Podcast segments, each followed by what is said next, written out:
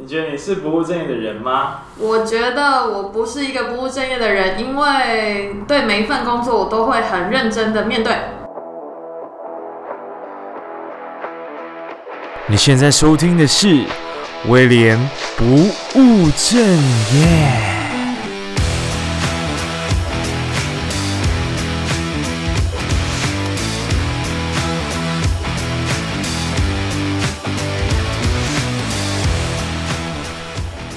Hello，各位，没错，我又拖更了。呃，这两周就是 bonus 有说过哈，其实重感冒，所以声音怪怪的。那没关系，我们还是会继续录下去。那就算偶尔会拖更，我今年还是希望能够做到五十集的职业访谈。啊，也很开心的。今天是大选之日的隔天，已经结束了，所以呢，我自己的立场是刚好有获胜的，所以我觉得蛮开心的。但我必须也提醒自己，也提醒大家，我觉得，呃，没错，我们支持的立场获胜了，但是我们也要去思考另外一方面的立场，他们为什么会支持他们所支持的候选人？我觉得这也是台湾民主需要大家一起去。互相了解跟包容的地方，拥有自己的立场是非常重要的，但是懂得倾听别人立场，我觉得也是非常值得学习的地方。那这一集呢，呃，同样我们又换了一个场地哦，但是其实效果也不是很好，所以这一集呢可能会有一些杂音，也会有一些回音，请大家再多多包涵。不过很快我们就要找到很好的场地了，所以请大家再忍耐一下。但是这集的节节目内容真的非常的精彩，因为呃口译是一个大多数人可能没办法接触到的行业，所以我自己也觉得 Kimi 这个人这个朋友呢，他非常厉害。他把自己语言的这个专长发挥到了极限，所以其实我们也可以来听听看，他除了做口译、做翻译之外，他还利用语言这个专长发展了哪些额外的工作，像是呃 tour guide，像是家教等等的，我觉得都还蛮值得学习的。那我们一起来听听看吧。Hi Kimi，Hello，你好，你好，我们今天来到一个另外一个录音空间。这是我们一个好朋友的家，然后今天这个剪辑师，我们的我们的小天使小助理也在。Hello，小天使。嗯，你要你要讲几句话？呃，我没有预料到会有这一段。那这是你给你一个机会。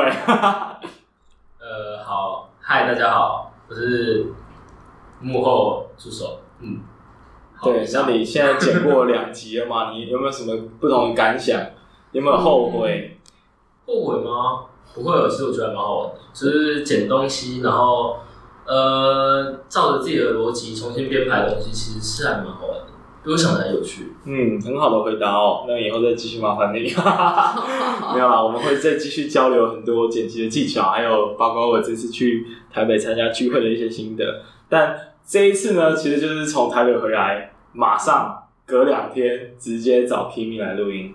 嗯，然后 Kimi 跟我是在一样，是在那个跟 Peter 一样，是在同一个数据，不是书剧，是在英文，对，是在一个我我我的一个社团叫做呃 Dying Club，然后这个社团呢会让大家每周有固定练习英文口说的机会，然后 Kimi 就是在那时候认识的。嗯，好，你要不要介绍一下你自己呢？呃，我 Hello，大家好，我叫 Kimi，我是一个。日文、中文的口笔译者，然后我同时也是英语、日语、中文导览员，同时也是呃日文家教、中文家教。嗯嗯，好丰富哦，但是都都都跟语言基本上有基本的连结。哦，然后我还是热辣除毛师，这就跟语言没什么太大的连结。对，但是但是很好玩哦，我没有听过这个哎，去年刚考到的执照。哇塞！嗯、所以，所以你现在已经有在正式帮人家服务。嗯，哎呦，这样子会很痛吗？对方很痛啊，我是蛮爽的。哇塞，就是有点看他痛，怎么样？你们要不要做？我不要，免费。可是男生很少在做这个啊。你错了，男生反而是新兴客群。新兴客群，为什么？大家的动机是什么？大家开始在意变美啊，然后有一些毛会觉得太多，比如说脚毛啊，看起来很。杂乱，对，就会想要把它修整的好一点。可是有很多人在意这个吗？蛮多的啊。OK，好，那我现在至少是还没有这个需求。但我们把这个题外话关掉，超级题外话，但很重。我们继续讲回我们语言基础，好吗？好。好，然后呃，你可能要稍微解释一下，说为什么你会踏上这个口译口笔译啊，其实是日文的口笔译这条路。哦，嗯。呃，我以前在日本念大学，所以我会说日文。然后后来台湾之后，在半导体的科技公司做了三年的日文业务。嗯。之后有点长。之后我辞职到巴拿马做了一年的志工。哦。所以那一年的时间完全没有工作的束缚，就是志工生活其实是很。不能说轻松，但是没有像公公司这样子把你绑住，你有时间去做很多的探索自己跟呃跟自己相处。所以后来台湾之后，我就决定不要再回去公司，然后想思考自己到底能做什么。我就决定先从自己拿手的语言开始做起，嗯、所以我才踏上了这个自由接案的译者的工作。嗯，而且你那时候为什么会开始？做志工，因为工作三年之后觉得很人生很无聊，就是为了赚钱而生活的感觉，可能工作时间比较长吧。嗯，嗯，下班就是想要拿到赚到的薪水去吃好吃的，然后或者买一些东西犒赏自己。嗯，但是久而久之就觉得这样生活很无聊，然后很担心这样的自己之后的生活，所以就决定。然后就去考了这个外交部的呃志工的呃缺，然后就上了，上了就想说那就去吧。其实没有想太多。嗯、外交部正式合合可的一个志工。呃，他是国合会国，这忘记了。呃，他叫 ICDF，然后是个半政府跟，反正他是一个隶属在外交部的一个机构，嗯、但是他不是完全是政府机关。那你那时候去感感受如何？呃，志工的过程。那时候我是在女呃一个收留女孩的孤育幼院里面当英文老师。呃，那一年的志工活动，因为我跟育幼院的小朋友都住在一起，那每天看着他们的生活，其实就是在那个育幼院里面，但是他们过得很开心，所以我反而觉得我自己在台湾的生活很。自由，然后有很多多余的钱可以支配，会买很多的衣服或是呃漂亮的东西来满足自己。但是其实我并不一定很快乐。但是看他们生活其实很简单，就是吃吃喝喝，开开心心，然后跟朋友相处，然后在学校认真学习。我觉得其实这样子的本质的快乐反而是真实的快乐。嗯，你觉得他们跟我们差在哪里？为什么他们有办法取得这样子的快乐？取得这样的快乐，我觉得反而是因为他们完全没有办法，他们没有办法满足自己的物欲，或是甚至说他们没有太大的物欲。嗯，因为幼儿园其实他们的呃资源是很少的，要么就是政府机关的补助，要么就是当地的有钱的一些财团的捐款，嗯，所以他们的。呃，他们想要买新衣服，他们必须要很努力的去存钱，存很很久的零用钱才能买一件新衣服。但是我们可能随手就可以买到新衣服，我们把没有办法珍惜。嗯，哦，所以对啊，其实学到最重要的，我觉得是感恩跟知足。就是其实有很少的东西就可以让我们开心，但是我们现在活在的世界太容易有很多物欲，太不容易满足。但是跟他们生活的一年，我觉得。我学到了，其实可以很少的东西可以让自己很开心，然后很容易就满足。你现在还有在做志工吗？我现在偶尔会去高雄的新星儿协会，就是自自闭症青少年的协会帮忙。嗯嗯，有感受上有什么落差吗？啊，他们这就完全不一样啦，因为国外的幼儿园小朋友，他们其实只是可能家庭背景。不好被送进去，但是他们的身体跟智能方面都很正常，所以他们就像我们一般的小朋友。嗯、但是自闭症的青少年们，他们有呃局限，生理上的局限，所以他们其实很多事情都会需要我们帮忙。嗯，所以其实自贡的形态完全不一样。一个是你可以教他东西，你可以试着让他更好，或者让他的未来更有发展。但是自闭症的青少年只能做到陪伴，就是你陪他今天，你明天不在了，他一样会需要人家帮忙。嗯，所以他们这种志工的形态是完全不一样。嗯，那在你回来台湾之后啊，嗯，就是你开始做呃口笔译嘛，嗯，那你怎么找到第一份工作？呃，首先，因为我自己的认知是译者都隶属于翻译社，所以我就先 Google 了翻译社真人，嗯，就是然后投履历是那种吗？诶，不会，翻译社其实自己都会有真人的网页，就是争取、哦、征求译者。OK，因为他们就像是一间外包公司，他们接到客人的案子之后，他们会发给他们呃手下就是合格的译者，能力匹配的译者。所以我就先去投了台湾跟日本的翻译社，就疯狂的投履历。哦，所以你有投日本的翻译社？嗯，因为很明显的就是要做日中翻译或是口译的话，日本跟台湾都是市场。哦，都是 target。是因为日本他也会发包一些，比如说日文，他想要日本人想要有中文翻译的，对，所以你是双双方面都可以取得一些工作的机会。对，哦。我以为只会在台湾接。欸，不会，其实日本的市场更大，因为他们的需求更大，因为他们不只要进入台湾市场，还要进入中国的市场。可是台湾翻成日文就是只有进入日本市场而已，所以就是等于只有台湾这块饼图在台湾的翻译社里面瓜分。但是日本的话，日本的这块饼图还有所有居住在各个世界各地的日本人或日本公司想要打入中文这块的话。都会委托日本的本土的翻译社。嗯，你是说哦，连就是在海外的日本公司也会需要、嗯、对翻译成中文。那他们通常就是都是哪一些案主啊？我的意思是说，他们是像你刚刚提到的公司比较多，还是很多其实是呃学校或是个人都有、欸？哎，其实真的是各种人都会有翻译的需要。嗯嗯，我也曾经接过翻译情书啊。或是翻译学校报告啊，学校功课，甚至有大学生就是请我帮他做功课。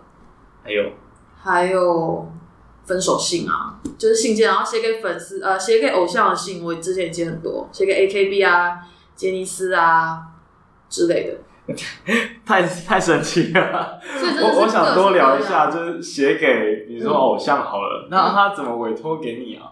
也是发包给翻译社吗？没有，这就是看我的网站，然后发现我有在做翻译这个项目，然后来委托我的。哦，所以就是透过你自己有在经营啊、呃、社群媒体，所以他们找到了你。对。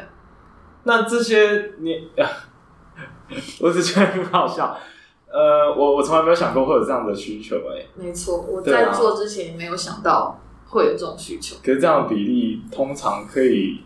收到很高的价价格吗？还是说？不，其实偶尔的案子的呃费用比较高，因为常常发包，他当然会跟你谈价钱，说那我们可以长期的合作，那你价格可不可以低一点？嗯、那偶尔的你就没有价码去跟呃去跟比如译者谈条件说。呃，我一年给你一个案子，那你算我便宜点，不可能嘛？嗯，你一定说哦，每个月给你几个案子，那我们可不可以打个折？就大批发的概念。嗯，但这样子，呃，就比较起来，这两种接案的方式，你会觉得哪一种比较好？当然是定期的会比较好啊，因为毕竟自由接案是个很不稳，嗯、你永远都不知道下一份工作在哪里的的的人的职业。嗯，当然很。很大咖的译者就是永远都接不完，可能接到明年。但是通常这种个人在经营的，然后没有什么名气的的话，都是需要每个月每个月去追下个月的工作。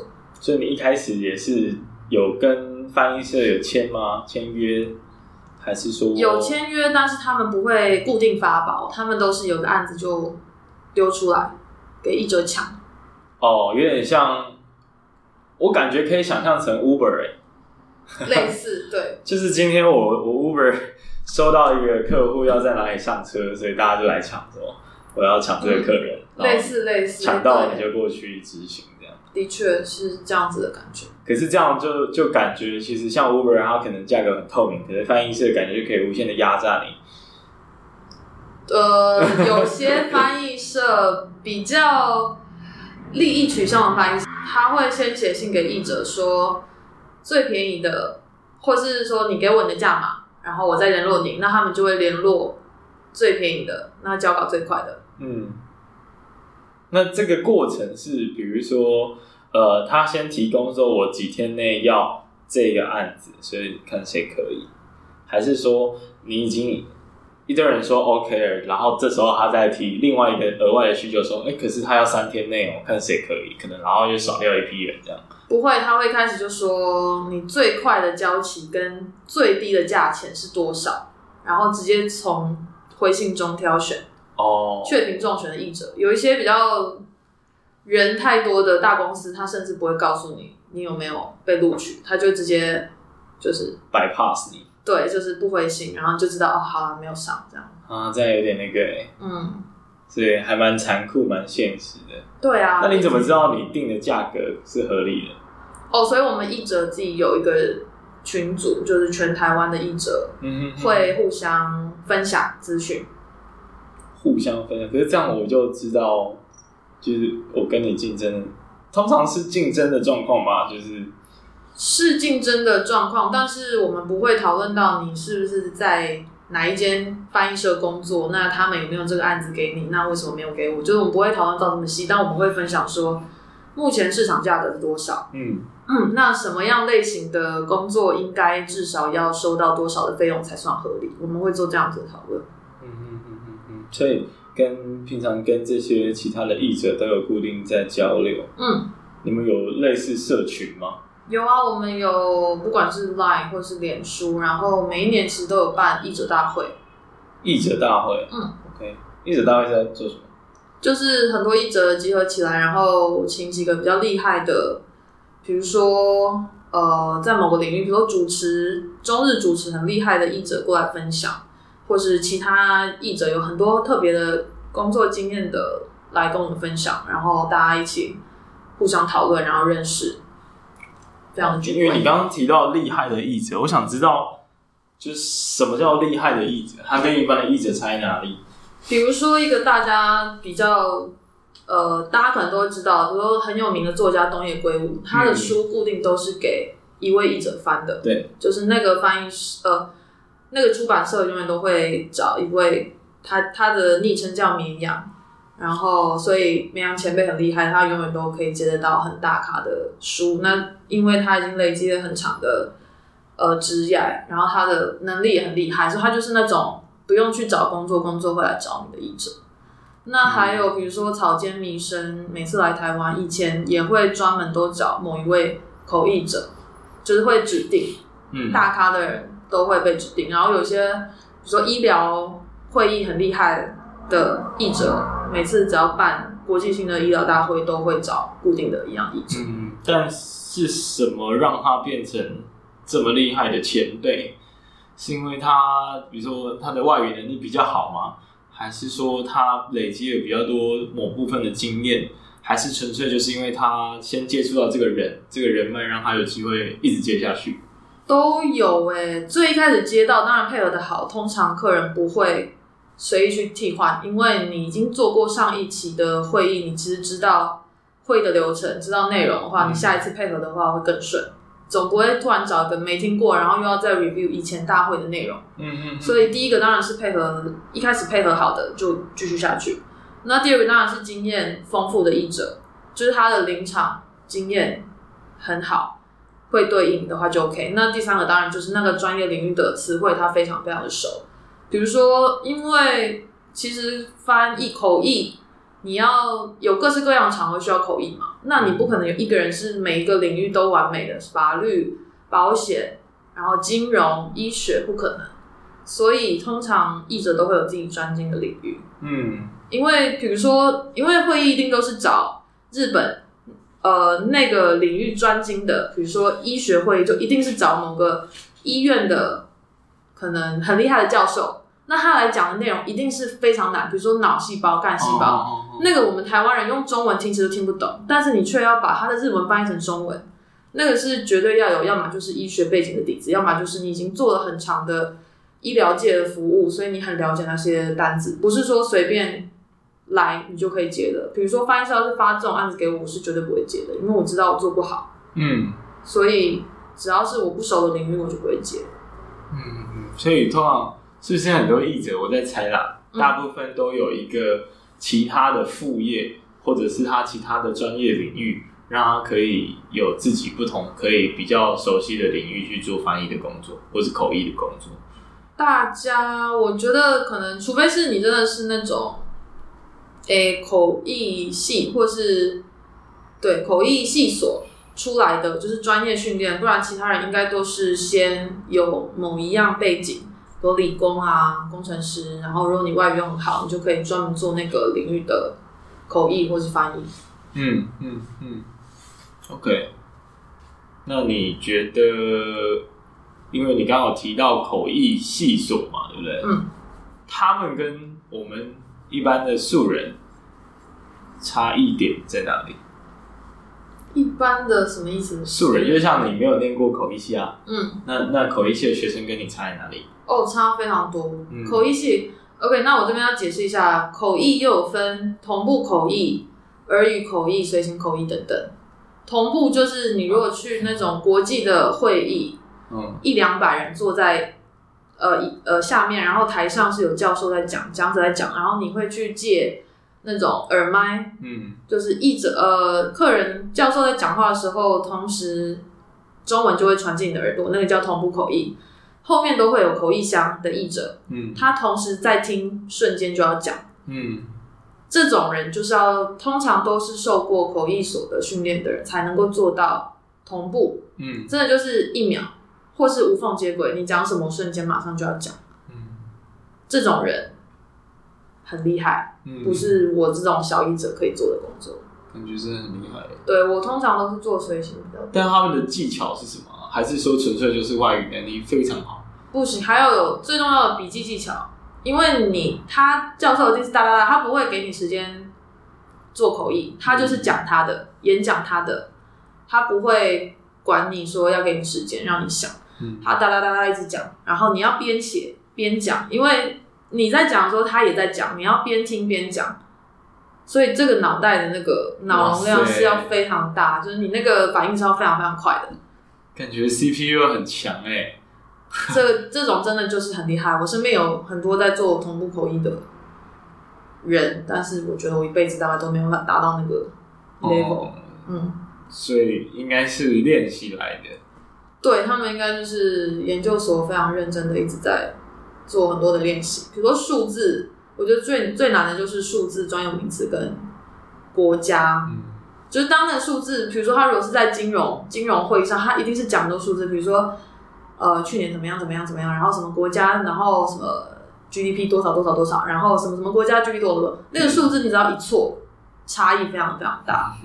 尤其是比如说英文换中文，日文换中文，那个文呃数字的用语不一样的时候，其实那是最容易讲错的时候，或者几人啊、几百人、几万人，那只要讲错一点点，那语音完全不一样。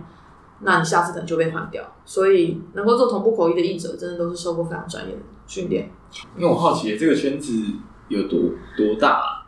很大，其实台北，比如说国际会议厅，一天到晚都在开会，那各大学都会常常会邀请一些国外的学者来办讲座。嗯。那简单来讲一点，哈，高雄比如说文化局经常会办，呃，高雄电影节，嗯。电影节好像不会同步，但是比如说高雄会办港湾论坛，每一年、嗯。嗯就邀请各个国家的呃港湾国家的学者嗯。来聊一下港湾要怎么样促进它经济的活化等等，嗯。这些都会需要同步口译。，OK，嗯嗯。嗯，那需求听起来是蛮大的，几乎每一天应该都会在高台湾的某个各地地方，都会发生，都会需要译者。嗯，那我想知道、欸，哎，就是虽然我已经问过了，但再问一次，口译跟翻译差在哪里？口译就如同他的它所写，口就是用嘴巴去讲话，嗯。所以就是你讲什么，我就马上翻译成那个语言。那翻译就是笔译，就是你用手去翻译，比如说电脑打字啊，书籍就叫做翻译，嗯，然后口语就叫做口译。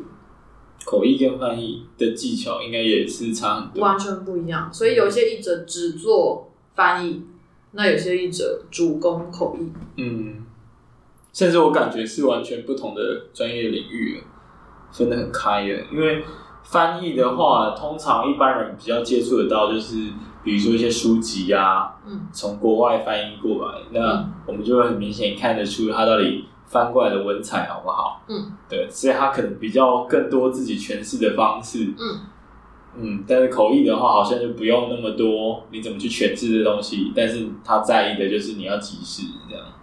对，口译是当下的正确性很重要。嗯，笔译因为你可以先翻之后，你再去做润饰。嗯，所以，但是笔译同时你中文要非常的好。大家其实都会觉得笔译很简单，因为我们会说中文嘛。那我如果看得懂，我就可以翻啊。但是其实我觉得笔译反而是更难的，是你要用那个国家的文法翻过来台湾之后，你要翻成顺畅的，然后不止顺畅，还要优美。嗯，所以如果你中文的作文都 写不好，不要说翻译，就你自己写。呃，我的暑假，如果你连这一篇作文都写不好的话，基本上你是没有办法翻译书的。嗯，因为书不够精彩的话，就没有人要买单，没有人想要买个很直白的。一本书就是看起来就像是可能 Google 翻译出来的东西哦，对啊，还要加上一些自己诠释的方法，词藻的，嗯嗯，这倒倒是我之前没有想过的。哎，那我们我们回到刚刚你说那个情书吧那一段，嗯，你有翻译过呃什么比较特别的？特别的，就是我觉得就直到现在你都印象深刻那个内容，印象深刻。我觉得好像每一份都蛮特别的，因为情书，比如说有一些是要找呃是要挽回男女朋友的，或是要追求男女朋友的，或是吵完架之后要道歉的，我都有翻过。我觉得每一段都蛮特别的。那他们是为什么要就是要用翻的？比如说，还是说他们另外一半可能是外国人？对啊，对啊，当然，大部分都是。好神奇哦！因为因为你会跟一个外国人在一起，不就是因为你懂他的语言吗？你懂，可是可能没有到非常懂啊，或是写出来就是不一样的感觉。你很会讲，跟你很会写不太一样。你可能可以用英文吵架，但是你可以用英文写一篇骂人的话吗？就不一定。对，就是你要骂的很通畅，也很难。OK，你当初想象呃做口译是一个什么样子的工作？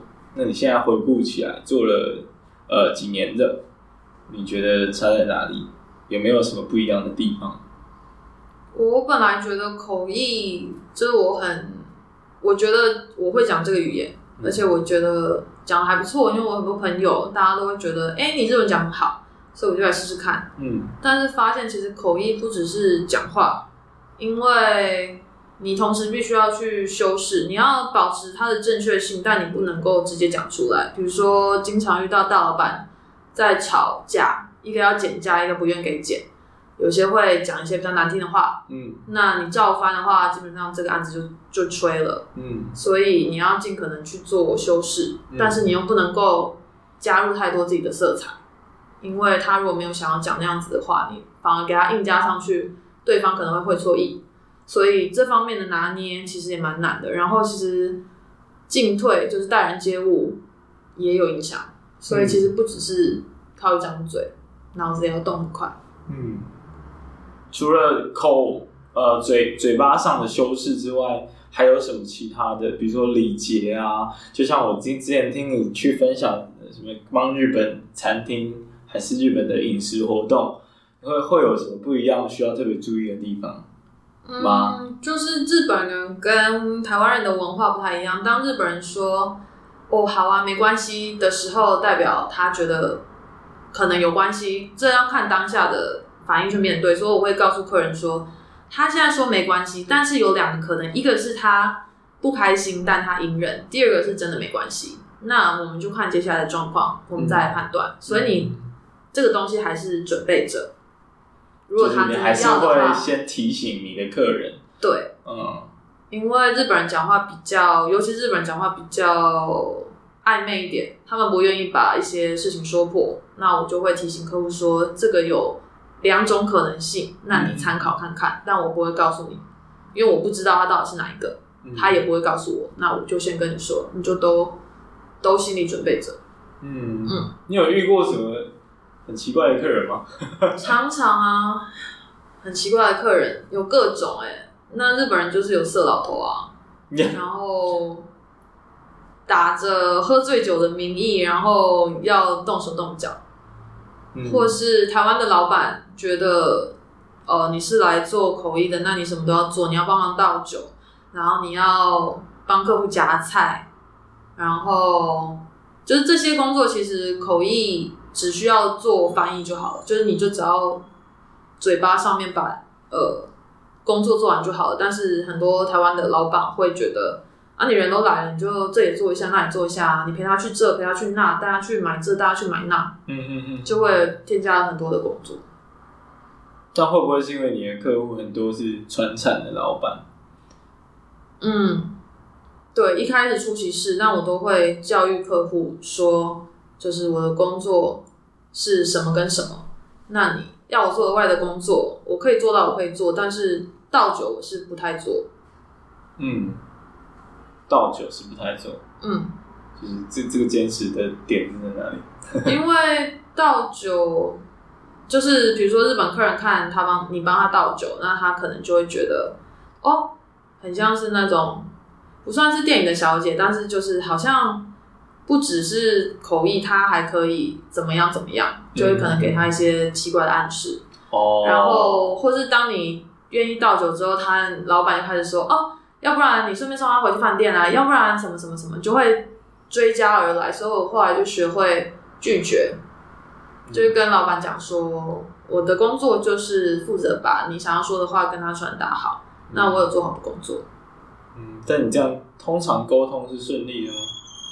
诶、欸，不顺利的老板就会不找我，然后找别人之后，下次再回来找我。我遇到很多 case 都这样。就会发现哦，好啦好啦好啦，好像翻译就是口译的能力比较重要，而不是什么都愿意做的。嗯，OK，嗯，哦，这是蛮特别的诶，就是大家还愿意回来再找你，表示说大家真的是尊重这个口译的专业，然后你教育也教育的成功了。嗯，其实也不能用教育，但是就是告诉他说我的工作是怎么样怎么样，不然真的会无限上纲。比如说，哎，要不然你这个公司的信帮我回一下，哦，我要打去日本电话，不然你帮我打一下。我一开始的第一年、第二年就是会觉得好，都帮忙一下，但是就会搞得自己很累。嗯，所以我后来就会说，好，这个忙我帮，因为你是我长久的客户，我是有条件式的帮忙。哦，就警算有点微警告这样子。嗯，也不算警告，但是就是告诉他说，对，这件工作不是我分内工作，但我帮你做，因为我希望跟你有长久的关系。就是把他，我本来说是把客户当做朋友对待，但是我后来发现。这样太累了，所以我就把它做的比较专业一点。嗯，嗯，我觉得这样处理还还蛮不错，蛮蛮有智慧的。嗯嗯，那你是呃，因为你一开始也是从翻译社嘛，那到后来你渐渐的有了比较多自己接过来的案子，那这中间是经历了什么过程？我觉得应该就是 人脉的累积吧。嗯，就你其实做越久，会认识更多的人，或是你身边的朋友知道你在做口笔译之后，有案子也会发给你，或是会介绍朋友的朋友给你。嗯，然后客人你做得好，他也会把你介绍给他认识的其他厂商，可能也需要日文翻译的。嗯，等等，就是这样子的延续。嗯，那我我记得你那时候好像有提到说，呃，你自己开始。呃，比如说经营社群，或者是开始去找这些锁定传产这个领域，就是我想多听一点这这方面。我其实没有锁定传产，只是高雄比较多传统产业，嗯、然后他们很多船厂基本上不太有固定的日文业务，或是会讲日文的人，他们可能偶尔会接一单日本的客人，嗯、那日本的客人要来集合的时候，他们就会需要一个。类似临时工的的人来讲日文，嗯、他们可能一年只需要两天，所以他们不会呃找一个人养在公司一年。嗯嗯，这种公司比较会需要自由接案的译者，嗯，所以我一开始是朝这里下手。那他们因为我之前做科技业，所以我也对工厂内部的运运运营跟比如说 QA 啊、品质啊、检测等等比较熟，嗯，所以这方面是我比较好先开始着手的。所以你就从这个部分开始去网罗。对，那我现在也比较少接传产了。嗯，为什么？因为我发现其他领域我比较擅长，比如说我现在做比较多的是旅游、美食，然后比如说节目约访，就是一些比较生活化的东西，我比较擅长。嗯，为什么？因为这种日常生活接触的东西，我们其实每天都在接触啊。然后我喜欢跟人相处，传产的话主要都要讨论一些商品的东西。要讨论一些比较技术性的东西，嗯，但是如果是人跟人，比如说我最近比较常做的是接一些厨师或是摄影师或是旅游节目的约访的案子，就是一直要跟人相处的，这个我比较喜欢，然后也比较好玩。好吧，其实是因为好玩啊。嗯，我相信应该是这样子，对吧？嗯。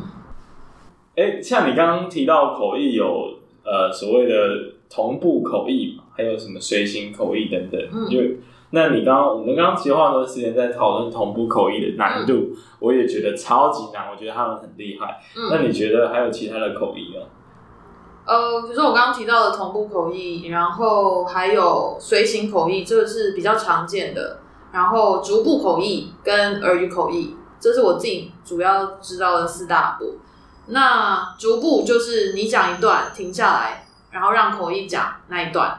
然后再换一下，你通常在比如长官致辞啊，或是呃一些比较小的研讨会，不会有口译箱的操作，比较是这样子的方式，或是我们常常看到的艺人来开记者会的时候，都是艺人讲一段，停下来，然后让口译翻完之后，译者再举把那个艺人再继续讲，嗯，或者主持人也会先讲一个问题，然后译者翻，这样就到逐步，嗯，然后耳语的话，通常会出现在。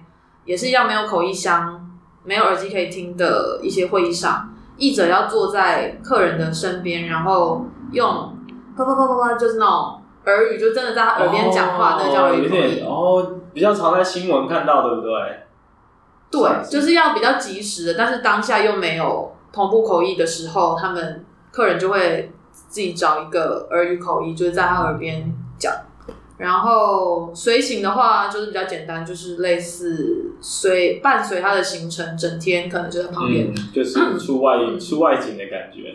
对，就是小跟班的感觉，随时要口译的时候就会 cue 翻译过来。嗯嗯嗯。所以你自己比较熟悉的是？我比较常做的就是随行跟逐步，其实我比较少做要上台的，我人生大概只有上过五次台，五六次。然后其他都是，比如工厂的随行啊，或是一些活动，或是工作的随行比较多。嗯，那这样这样子是呃，会等于说你蛮考验你当下还要跟客人互动的嘛，对不对？对啊，可是我比较喜欢是因为你可以看到他一整天的，你可以陪他一整天的工作行程。比如说，我举例就是我上个月在做米其林厨师来台湾客座餐会的随行口译，那他就是整天要陪他在厨房。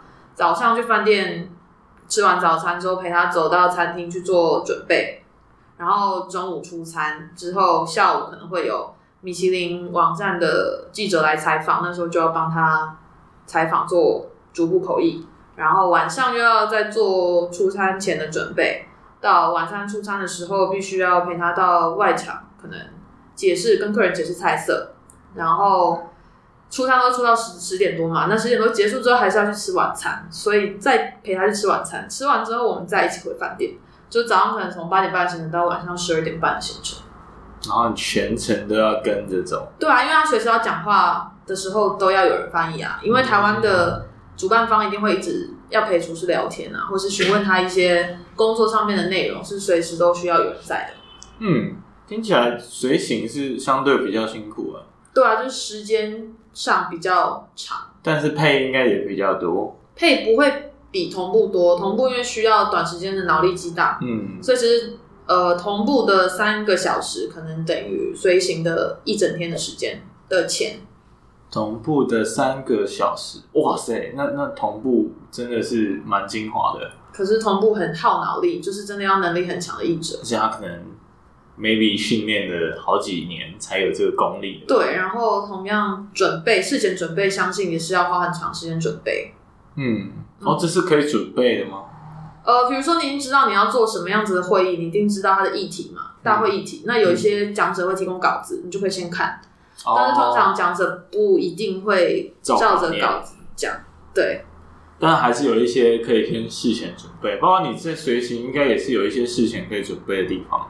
呃，随行的话也是看工作内容，比如说船产基本上都会有固定要讨论的事情，比如说这次就是要来讨论这个商品不良的状况，那他会先发图片给你，你可以先看，嗯，然后之前的信件来往可以先看，你大概知道他要做什么。但是如果是厨师或是摄影师这种比较艺术家性格的人，他可能突然就说：“哎、欸，我想要去市场看看。”比如说我们本来打算凌晨三点去浴室，就是厨师突然说。哎，我想要看看台湾的鱼可不可以入我的料理，然后就说那我们要去看。然后后来是因为鱼市没有开，没有去。那我们去早市，然后蔬菜他就是说，哎，那这是什么蔬菜？那个是什么菜？贵你要怎么讲？嗯、然后就很多我没有看过的蔬菜，他突然就 cue 我，嗯，就随行比较容易发生这样子的状况。哎，那你会有什么辅助的工具吗？手机的 Google 啊，对啊，我就是想说，那这时候通常一般人就是把 Google 拿出来。对啊，因为其实客人也知道你不是那个领域的专家，可能厨师也不是所有的台湾厨师都一定知道什么菜叫什么名字嘛，嗯、所以他不会苛求说你一个口译一定要懂他所说的全部的东西，所以他是可以理解，就是我们偶尔会拿手机出来辅助一下。嗯嗯嗯，那你目前用过最好的基本上是 Google 吗？对啊，因为 Google 最快嘛，就打名字，然后打日文，它就会，嗯、或者甚至照片，其实很好，很好让他理解。有时候，比如说台湾丢一个，哦、台湾讲说，哦，我觉得什么什么菜很适合你这个这道料理，然后他就说这是什么菜，我就找照片给他。其实厨师他们看照片就知道他们在聊什么专业的东西。哦，嗯、所以这也是一个方式，对，更好理解。没错。然后，那既然聊到了工具。因为我刚刚有听到有一个口译箱吗？嗯，这个这个我第一次听过，哎，这是什么样的一个工具或设备？它不是工具，它就是真的一个小小格子、小房间，然后通常都会在国际会议的后面，或是如果是两楼的话，可能是在上面。那它就是让口译者、同步口译者可以坐在里面，然后它有个小电脑，有个麦克风，有个耳机，嗯，让呃。口译者可以听到现场的主讲人的声音，然后他有个麦克风可以当下马上讲，让大家客人的小蜜蜂都收得到，不是小蜜蜂，耳麦。嗯，然后他是要隔离在一个比较远的地方，因为他讲话可能很大声，他会影响到讲者，讲者或是现场客人听听话的那个。哦，原来是这样，因为我我我我我没有遇过就是这样的情况，所以我我刚一直以为口译箱是一个。拿在手上的箱子还是什么. 你说像特务的那种，打开就是很多。对，打开就是哦，口译的这个万万能工具这样。No, 口译其实没有什么万能工具，你自己就是口译的万能工具。嗯，听起来是很蛮万能的。所以口译箱其实是那个包厢的箱嘛，对不对？Yes。啊，因为会很大声，所以他要把它隔离在那个包厢里面。并不是，并不只是因为很大声。其实我不知道为什么一定要放在那里，但是因为。你要么译者就会在讲者的隔壁，要么就是在后面嘛。嗯、对啊，在后面哦，在译呃讲者的后面，通常就是我说那种译者呃艺人的记者会。嗯，他不可能坐很远，他已经坐在后面，他需要随时的讲讲讲讲讲，嗯、跟他讲。但是通常有口译箱的都是讲者一个人，可能要在台上讲一两个小时，他不需要有人在后面跟他讲任何的事情，对他自己要把事情讲完。对，所以。你放口译者在他旁边没有任何的意义，所以就把它放在呃口译的包厢里面，这样他有自己的道具可以用啊，可以写自己的笔记啊，可以自己认真的做这件事情。嗯，就是刚刚他有更认真的环境嘛，毕竟他在进行一个高度复杂工作，嗯、对，很像 K 书中心的感觉。嗯嗯嗯嗯，大家可以想象，因为我刚也想象的场景比较像是有一个人啊、呃，就站在那个讲者旁边。然后他讲什么，那可能会有个空档，让他有机会拿到麦克风再开始讲。哦，刚刚那个讲者讲的是什么？但好像不是，不是，他应该是关起来，所以观众听到的应该就是他可能现在戴耳机，直接听到哦，你现在跟我讲中文的翻译是什么意思？这样对，所以其实基本上他是不会打架的嘛，对不对？对，我所谓的打架就是说不会说哦，停下来等一下，然后再继续讲，他就是。你一直讲，我就一直讲。对，你一直听，我一直听，而且同步也一直讲。对，哦，同步，所以这就叫同步。因为如果一直在秀，比如说 slides，比如说呃 PowerPoint 的时候，如果你的中文是后面才听到，他已经换下一页了，你根本就不知道上一页的资讯到底是什么，所以他们才必须要有同步，马上当下你就听到那个内容，你就可以跟得上讲者到底想要讲什么东西。嗯。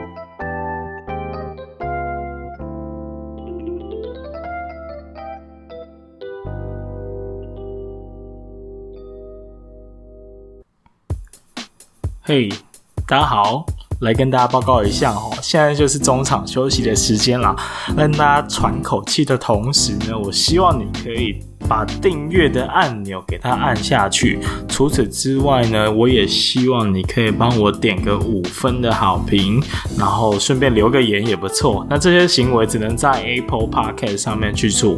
那如果你是用 Spotify 听的话，你也可以去我的 IG 跟 Facebook 跟我留言互动，或者是很多人都用私讯的方式直接丢给我啊，我也不知道为什么大家要这样做。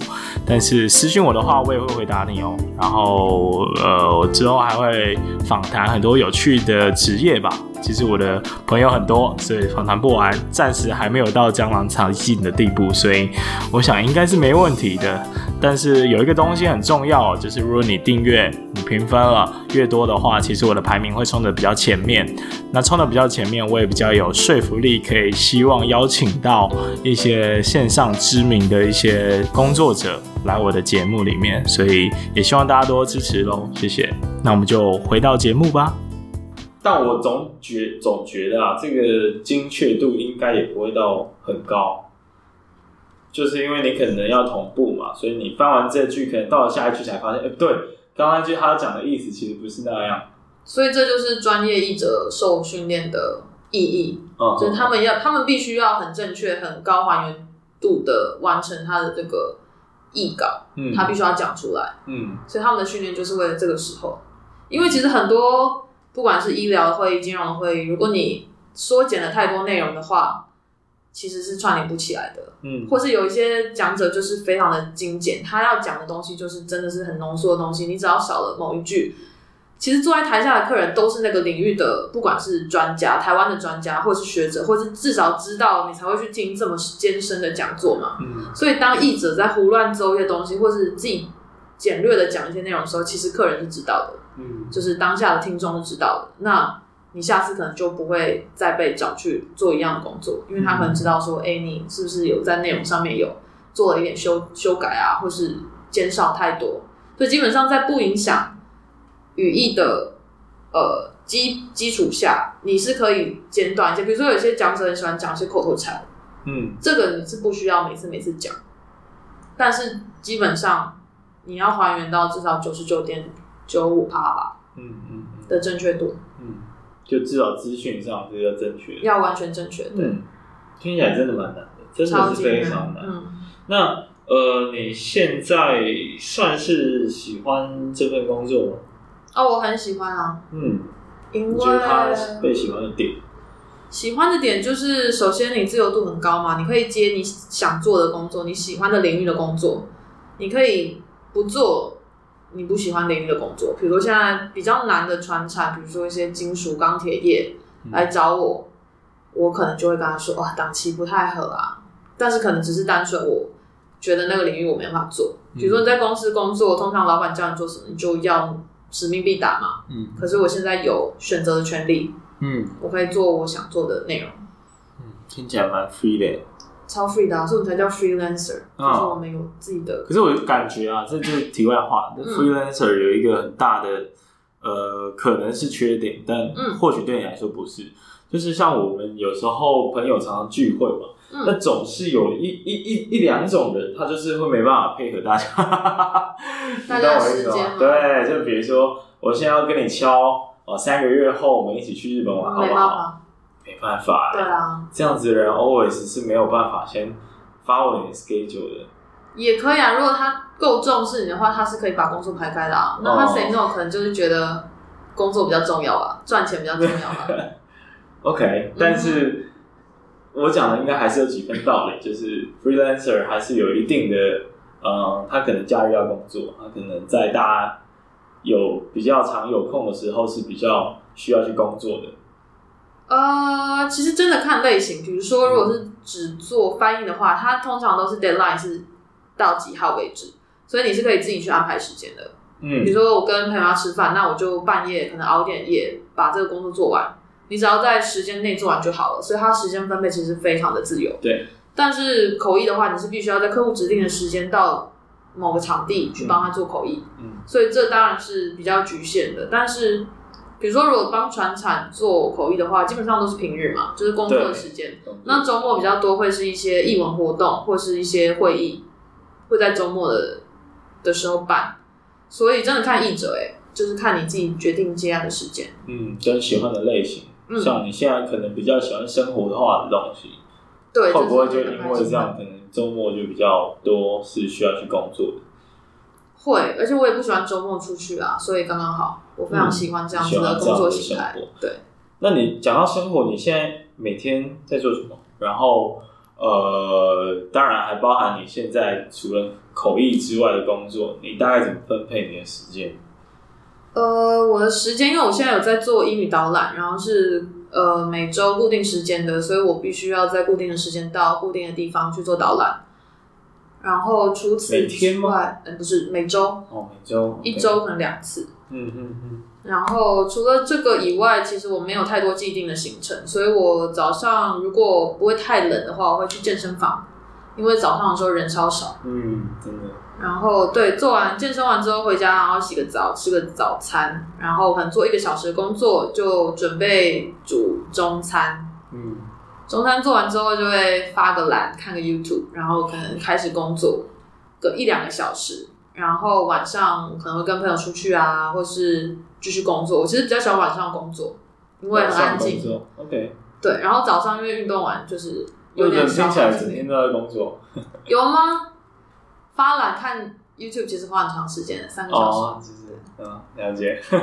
然后工作有时候当然完全没有工作的时候，那一整天就发懒。比如说我今天就工作了一个小时，其他的时间我在整理房间、吸地板，然后运动。煮菜花了大概三个小时炖东西，嗯，就是你的时间是非常好去掌控的。每一天，就是比如说你问 freelancer 你每天在做什么，他可能每一天的生活的 schedule 都不一样，所以很难回答一个没有一个既定的行程。嗯，就基本上每天对他来说感觉都是一样的，只是说他怎么去安排今天，呃，可能重心在哪里，在工作上或在生活上，或者是出去玩等等。对，就是看工作的 deadline，嗯，没有工作的时候就自由发挥，自己安排。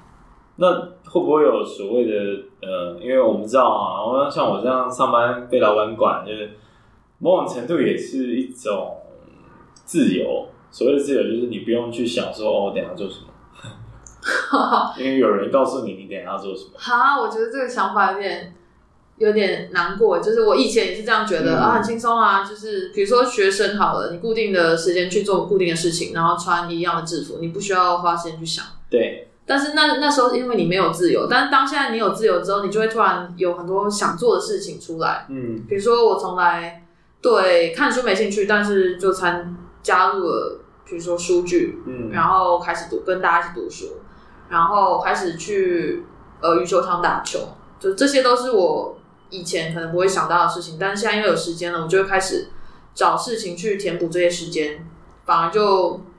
对，增加了很多兴趣。那你怎么规划你的时间呢？我反而不规划，我这个我因为我现在空闲时间太多了，所以我就当下想要做什么，我前一天晚上或是当天早上的决定。我就会先慢慢的起床之后，想说，哎，今天没工作，哎，嗯，好，不然去看个电影好了。嗯，然后因为呃平日早上电影非常便宜嘛，然后又没有人，我常常都是包场状态。或者是决定要去做某件事情，通常都没有人，所以都很开心。听起来会不会有一点点孤单呢？啊？会不会？嗯，我很喜欢跟自己相处，嗯，跟自己相处，为什么？因为为什么你不喜欢吗？我喜欢啊，但是这个比例太长，我也会觉得说好像不适应。这样讲好了。嗯，我可能是比较特殊的人，我很喜欢自己做事情，比如说自己去旅游。哦，最棒的事情就是自己去旅游，因为你可以平日出去，平日回来，然后饭店很便宜，机票很便宜，人很少，观光胜地完全都没人。比如说你如果假日去台南，很可怕，嗯、但你平日礼拜一早上去，没人，嗯，你要搭公车，空空的，但是周末去一定挤死，就是类似这样子。你当你开始做之后，你就会觉得哇。平日可以一个人出去真爽，当你尝到甜头之后，你就会更喜欢。嗯，但我觉得这蛮吃个性的，有可能，因为我也是有一些做服务业的朋友，他就觉得说、嗯、啊，每次大家约我都不行，哦、然后大家在假日出去玩，我在那边工作，然后他就会觉得有点厌世，然后跟朋友就越来越疏远这样。嗯，所以我觉得蛮看个性的。他如果觉得哎、欸，平日他自己一个人都有更多的那个空间跟环境更好，那或许他觉得这样值得。但有些人他觉得啊，我就是要朋友陪伴，那这样让我没办法，就是跟大家一起，那么他可能就会很很伤心，很很忧郁这样。嗯，对，有可能，所以的确是每个人都不太一样。感觉这是一个条件诶，就是你自己要先搞清楚你是怎么样的人，那这个工作会是这样子的呃结果，所以你可能要先有心理准备。但是，对啊，当然可能服务业会这样，但是我自己的工作的话，因为我的口译工作就是一直在跟人家讲话，嗯，我可能必须要讲一整天。比如说，我像跟你说的，八点半到十二点，晚上十二点就一直在讲话，因为台湾人讲，我要翻译给日本人听；日本人回答，我要翻译给台湾人听。所以基本上我要讲大家两倍的量，嗯，所以基本上我接下来工作完之后的一个礼拜，我都不想讲话，哦，因为我觉得讲话就是我的工作，喉咙累了。然后脑子也累了，我想要让自己休息一下，嗯、所以反而我觉得这样子生活形态很适合译者，就是你不用一直去讲话，反而会累。我觉得蛮意外的，就是说你你们是因为你们公司都在讲话，嗯，所以反而会觉得平常的时候应该安静会更好，甚至一个人更好，就是需要休息一下。但当然都不是不讲话，跟大部分人反而有点相反。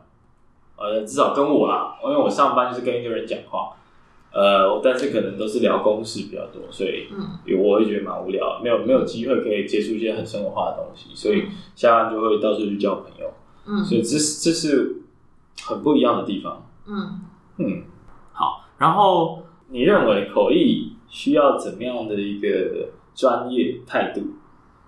呃，首先你准备一定要 做足。准备一定要做足。对，当然你首先你的那个该语言的语言能力一定要够好嘛。嗯，这是基本条件。但是对，好不不，并不是代表说你很会讲就够了。嗯，因为口译真的需要记忆力，然后需要当下的即时反应能力，嗯，还有理解力跟逻辑力。因为其实很多时候客人，客人，比如说我拿船产举例好了，当两个工程师在讲他们那个。商品的专业的时候，因为你并没有像他们一样工作这么长的时间，他们一定会有他们当下自己的专有名词出现。嗯，尤其是在船上很长，就会突然冒出个台语，就说就是那个，就是那个。嗯，就是你知道吗？我不知道的时候要怎么办？画图嘛，要么就画图嘛，要么就是我就会请他拿实品出来给我看。就是你当下要很快的解决能力，因为你卡住，整个环节就卡住了。就是你那个那个他想讲的一直讲不出来，你基本上就进行不下去了。对，或是你想讲的东西我不理解，那我就不能够跟客人讲，我不能够传达下去的话，那这个东西也卡住了。所以其实口译非常非常重要的是，它只要在一个环节出错，你不管是翻译错、错一个数字、表达错意思，或是讲错个单字。就会影响到整件事情的走向，嗯嗯嗯，所以他的责任感是要非常非常重，不能够随便就是了事的心态，就觉得说啊，大概是这样的意思啦，他是这样想这样讲啊，应该是这样子，这种是绝对不行的。最好是可以再追问几个问题，就至少把那个答案理清。对，如果不确定的话，一定要问到，一定要确认到自己了解那个意思之后再传达，不然日本呃客户一定会也会觉得这间公司不专业。或是到底这个口译在讲什么，我听不懂。嗯的话，这个案子就进行不下去。那公司跟公司的案子基本上都是很大的金额，对，比如说是国际的案子，通常都是百万、千万起跳。嗯那如果是因为一个口译的传达上的问题，就导致日本人的心情不好，或是台湾人搞不懂日本人到底需要是什么，然后做出来的成品不合他们的满意的话，其实这样会造成很大的损失。嗯，还有什么样的能力吗？我刚刚其实有听到一个，呃，或许我觉得做人很重要，做人很重要。就是我的意思是说，你当下，比如说你听到一些，就像你刚刚讲的，嗯我明明就听到老板在生气，但你却不能直接讲，嗯，因为就一个做人的角度来讲，你不能呃讲的太难听，或是你要有点婉转，你要用一些技巧，嗯，对不对？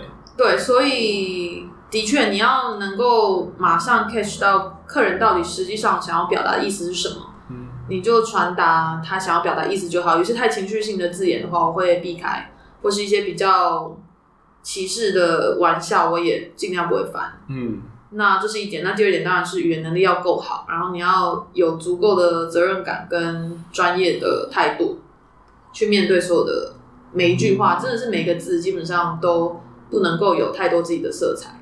嗯所以口译其实做久了就很像，就会觉得自己很像是机器人。A 讲什么东西，你要完全的翻译成另外一个语言，然后传达给 B。其实你是没有自己的意识的，嗯，你也不能加入太多自己的意识。至少在当下。对，就是你在做口译的时候。可是像你现在比较 prefer 是各种类型都尝试一点，可是这样这样也会是这样的情况吗？什么意思？各就是比如说像你那个日日本来来访的厨师，嗯，应该会让这件事情变得比较有趣吧？会啊，会啊，因为其实首先是厨师这件事情就很好玩，就是它跟你的生活很相关，嗯那你又可以同时学到非常多的技巧。嗯如果同样的工作在半导体的无尘室里面做商品的不良的分析、不良问题的分析，同样的时间我就会做厨师的工，我就会接厨师的工作，因为当你困在那个环境，然后一直讲一些很无聊的内容的时候，嗯我当然会比较 prefer 就是人跟人，然后可以互相，嗯，有一些情绪、感情上面的交流的东西。嗯嗯，但是会不会像你感觉比较愿意接受各种领域？可是其实我想到的问题是，你这样每次是不是都要 refresh？就是你要重新去准备那个领域可能会问什么问题？对啊，对啊，对啊，对基本上都是这样。所以我有很多很多的单字表，各种领域的单字表，哦，就再拿出来复习一下就好了。所以有很多个单字表在你的字库里面就对了。对啊，我的电脑里面有非常多的所有的工作，曾经做过的工作的类型的领域，跟那时候拿到的资料，我都会拿出来复习一下。你最喜欢的是哪一哪一次？最喜欢的很多次都很喜欢呢。我最喜欢的就是艺文活动，那个跟一个很有名的摄影师，他来台湾拍摄的随行，可能是我最喜欢的吧。因为我们到垦丁、到台南，然后看他跟台湾的 model 就是沟通，然后让他们敞开心房拍摄。然后，那当然，台湾台湾的主办方就会带厨师吧，不是厨师，摄影师去吃一些美食啊，然后去体验一些文化啊，就这些你都可以跟着一起去，其实很好玩。嗯嗯嗯嗯嗯。所以你就开始会比较喜欢接这样子类型的活动。对，就是比较生活化。然后随行的话，是因为你可以很容易的了解这个人。隔天，就你第一天随行他一整天之后，你第二天会摸清楚他的脾气、他的个性，然后他讲这句话的时候其实是什么意思嗯，的时候，你整个口译就会非常的顺利。感觉有点像是类似业务的工作，对不对？有一点点类似，因为你可能必须要打好关系，你可能要经营很多口译之外的事情，去维持这个客户以后可以继续找你。当然，因为比如说自由接案者，你自己就是自己的老板嘛，那你必须要去跟客户维维系关系，他下次才会再找你啊。如果你一他一年只看你一次的话，嗯，他明年如果你都没有找他，或是没有跟他说“哎、新年快乐”之类的话，他可能会忘记你，然后就再去联络翻译社找下一个口译。哦，都是很有可能的所所以你你怎么样经营这个客户关系？呃，我基本上我的客户都是可能几个月就会找我一次的，然后就会平常聊天啊，我都会跟我的窗口变成类似朋友的关系。嗯嗯嗯嗯，平常会做一些聊天啊，或是呃 extra 多帮他，比如说翻译一些内容，那他就会觉得哦，你很好，就是你还会帮我多做一些附加的工作，那我们就继续找你。嗯，那当但是最重要当然是工作要做好，口译的工作做好，基本上不太容易被换掉。嗯，因为就像你刚刚说的，你已经熟悉这个领域了，对，不需要再找另外一个新人来重新熟悉。嗯。那我们，因为我们之前其实有聊一下，然后有聊到你有做其他语言为基础的工作，像是家教，嗯、像是那个 walking tour 的 tour guide、嗯。那呃，所以我那时候形容啊，我觉得这个有点鱼骨型的发展。所以鱼骨型发展就是你想象那鱼骨是以中间为一个枝干，然后去延伸很多的枝，呃，为枝为末节。那所以你的中心枝干应该就是语言嘛。尤尤其是日文，嗯、然后你又去做了很多以语言为基础的其他类型的工作，对，对吧？对。那你现在呃，应该说你怎么踏上这些，或者是找到这些机会的？找到这些机会，就像我们刚刚说，比如说翻译口译案子，一开始是翻译社嘛，那做久了，你有人脉了之后，就会变成口耳相传，大家会直接来找你，不需要再靠翻译社发案。嗯，那这是翻译口译的部分。那导览就是 walking tour，其实是我自己去找。就是当我有空闲时间的时候，我就会去，就像我刚刚说的，要找事情来填补你的空闲时间嘛。嗯，不然一直追剧也很无聊啊，追到没有没有剧可以追了。所以我就网络上面 Google，哦我自己本来就有在做日文的导览，嗯、然后我对英文也很有兴趣，所以我就网络上面看到了这个机会，就去报名，就考上了。哦，所以那个过程是很顺利吗？很顺利，面试上、培训、验收过、上线，嗯、然后我现在一气呵成。对，然后本来我是导览员，但我在今年十月的时候反而变成了南区的负责人，哎呦，就开始做。你会不会讨厌这么优秀的自己？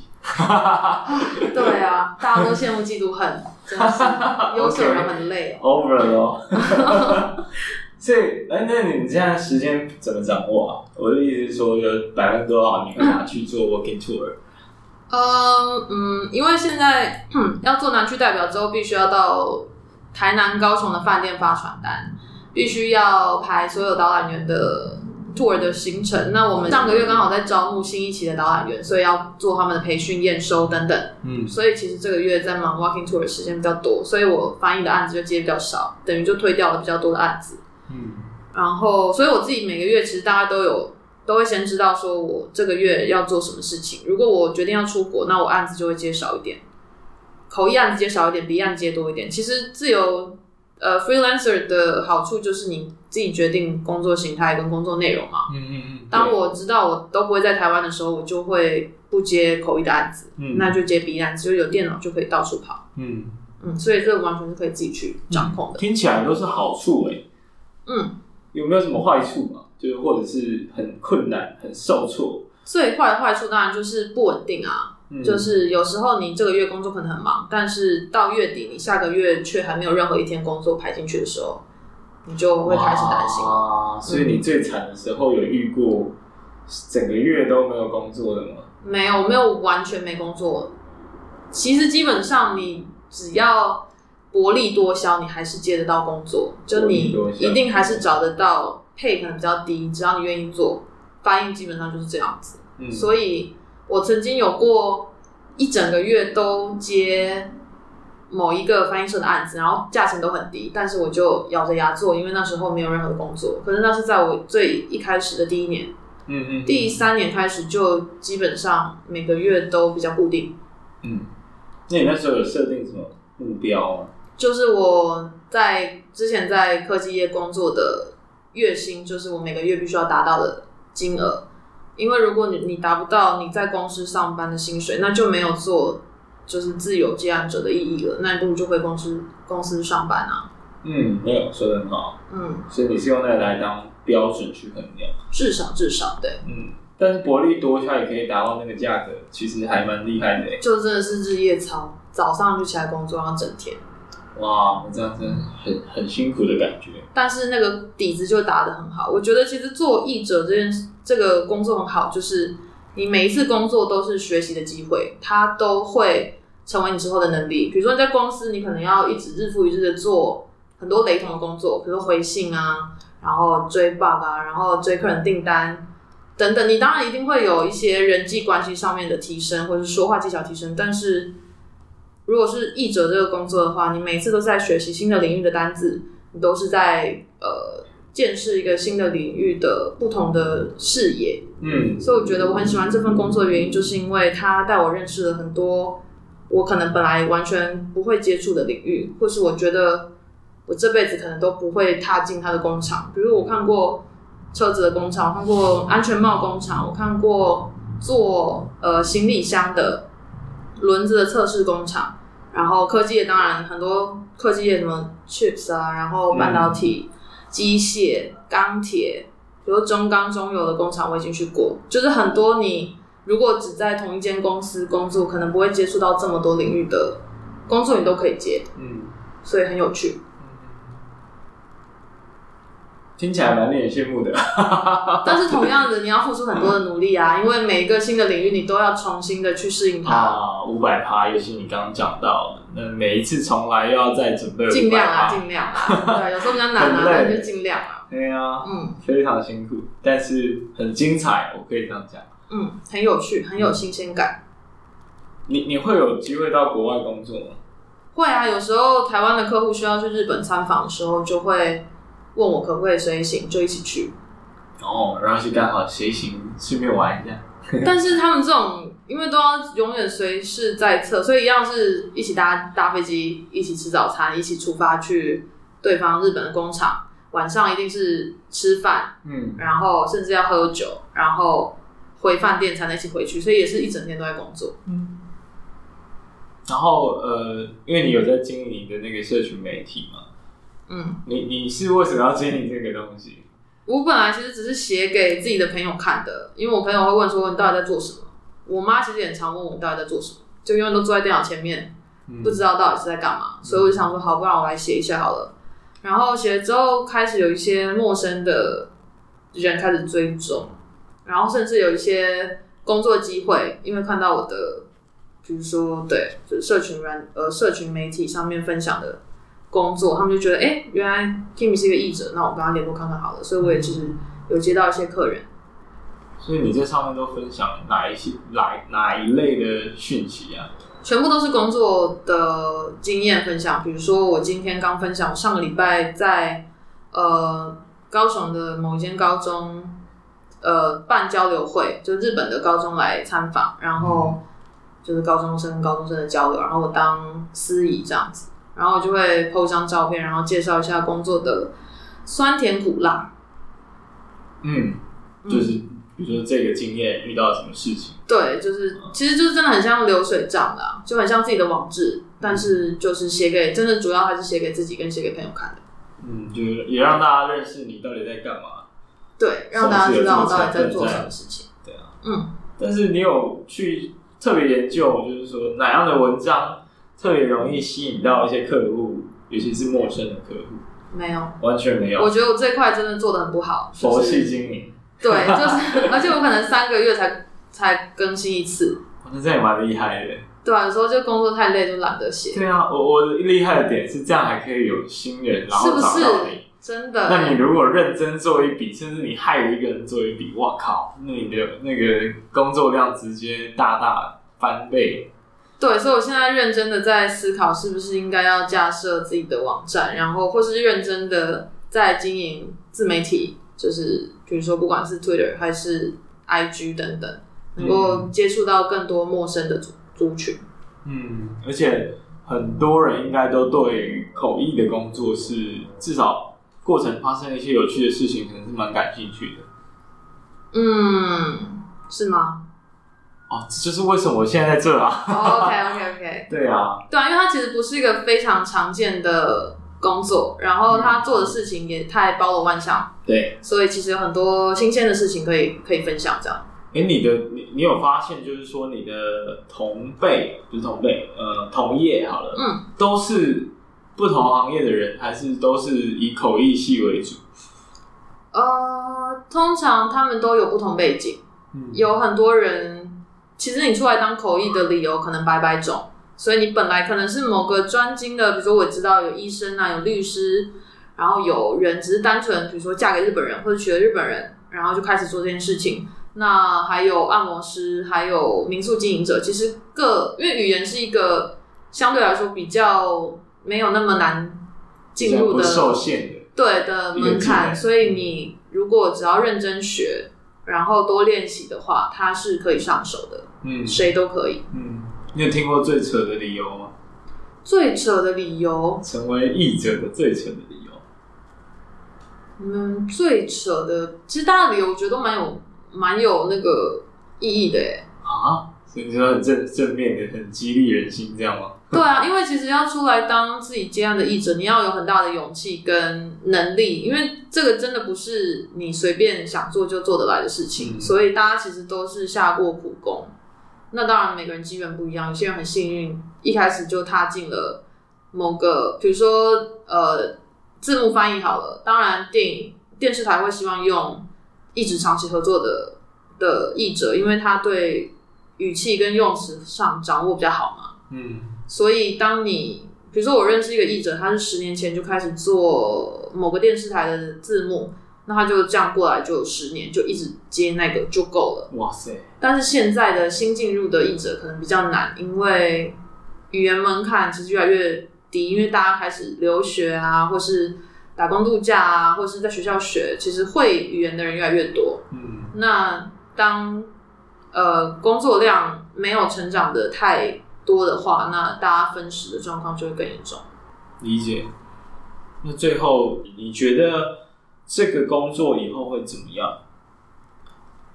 呃，为什么会这样问？尤其是口译，我我更可以联想哦，因为刚刚我们讲那个口口译机啊什么的，感觉就是很很很值得取代。现在的这个这些人们，值得取代？不是值得取代，就是说，相较我的想象，它可能很容易被取代。但我不确定是不是有什么 mega 是机器无法取代的部分。呃，机器可以取代的部分，当然一定会有一部分。比如说，最简单的就是 Google Translate，它的正确率已经越来越高了。嗯，所以我相信以后有一部分比较简单的绘画或是文案是可以靠翻译机器去取代的。但是像我刚刚说的，不管是因为比如人一定会有口音嘛，那你要适应口音 database 要花一段时间做。我相信到五十年、六十年之后，可能会有许多大部分的翻译口译可以被取代。那文字其实比较容易，因为文字蛮难、蛮不容易会有不同的理解方式，除非是比如语气啊，那个国家的文化风情。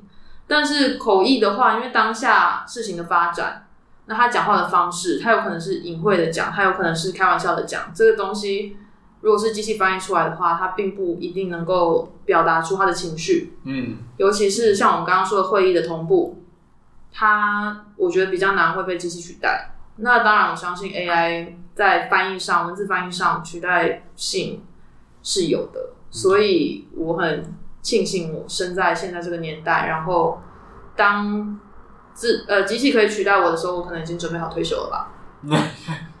很乐观，但是我我刚其实有想到，翻译为什么比较容易被取代？就比口译来讲，因为翻译感觉需要很多呃诠释的方法跟个人色彩，会不会？嗯，其实书像书籍翻译会比较难念，因为书籍会讲求词藻，或是然后其实大家的用词每一年都在变，每天大家都会有新奇的用词，嗯，所以这个东西 database 的。就是 update 的速度能不能赶上，嗯，或是能不能够精确的展现出那个作者想要表达的含义？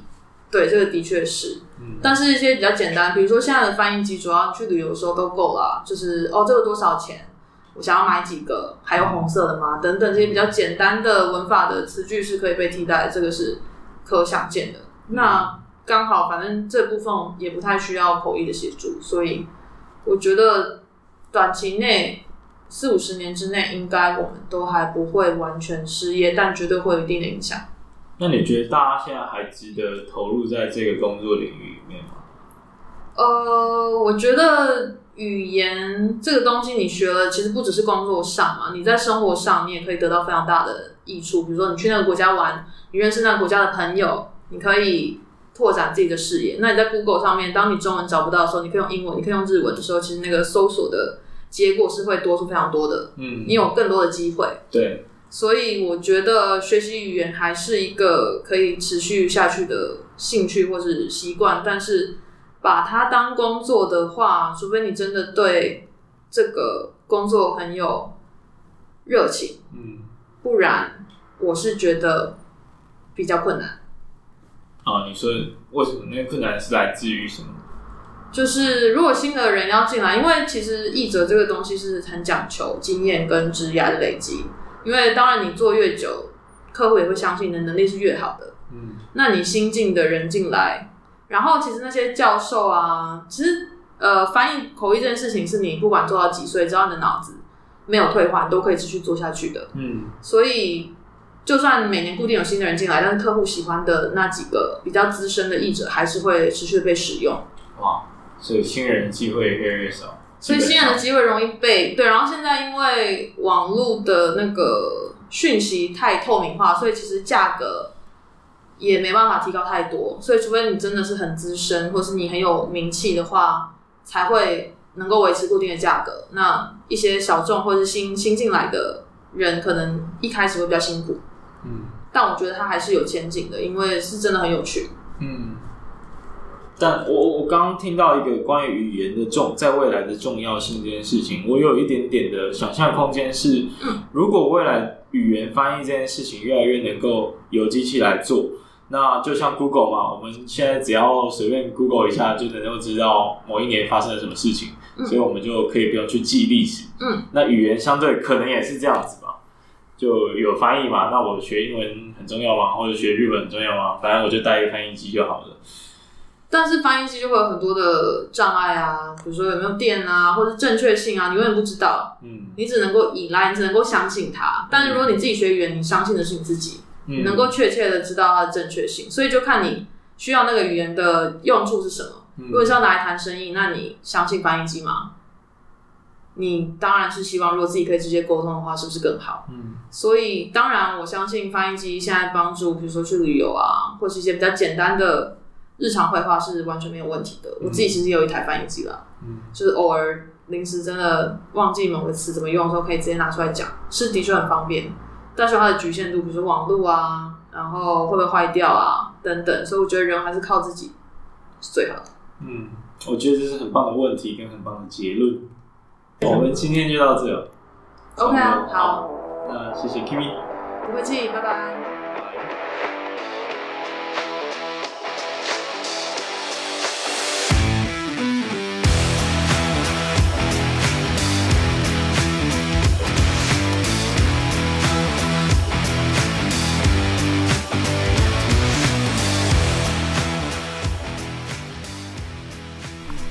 听完这一集的节目，你有没有什么想法呢？呃，如果你有什么想法，你都可以跟我互动。那我会把所有的这一集的重点都放在我的 IG 上，也会写在我这个 Podcast 的资讯栏里面，所以大家都可以参考一下。我 highlight 了哪一些重点？那我觉得比较值得一提的啊，就是我觉得口译是一个呃蛮需要多重的领域都知道一些些的一个工作，因为当你需要帮人家翻译或做口译的时候，其实你是要对这个产业的专业。或者是一些专有名词是有一些熟悉的，这样你才能正确的翻译到对的东西给别人，传达给别人知道。因为你一个不小心如果翻错了，你可能会导致你的客人可能会丢失一个很庞大的商业机会，那下一次你合作的机会也都没有了。所以我觉得这个工作本身的挑战性其实还蛮高的。那再来就是口译这个产业其实是还蛮有口碑的，你只要做得好。其实你的业主是不太希望换人的，因为就刚刚讲的嘛，每一个领域都有他需要去累积的一些专有名词跟专业的熟悉度。所以当我重新再替换掉另外一位译者的时候，其实我的那个成本转换是很高的。所以我当然会希望我有一个长期固定合作的对象。所以我觉得这也是我之前没有想到的，原来口译是一个取代性没有那么高的一个工作。那还有一个比较印象深刻的，应该就是 Kimi 他作为 freelancer 的一个工作的生活态度跟历程吧。我觉得 freelancer 也是大家很想参考的一个工作的方式。那我们今天的节目就录到这，那我们下周再见啦。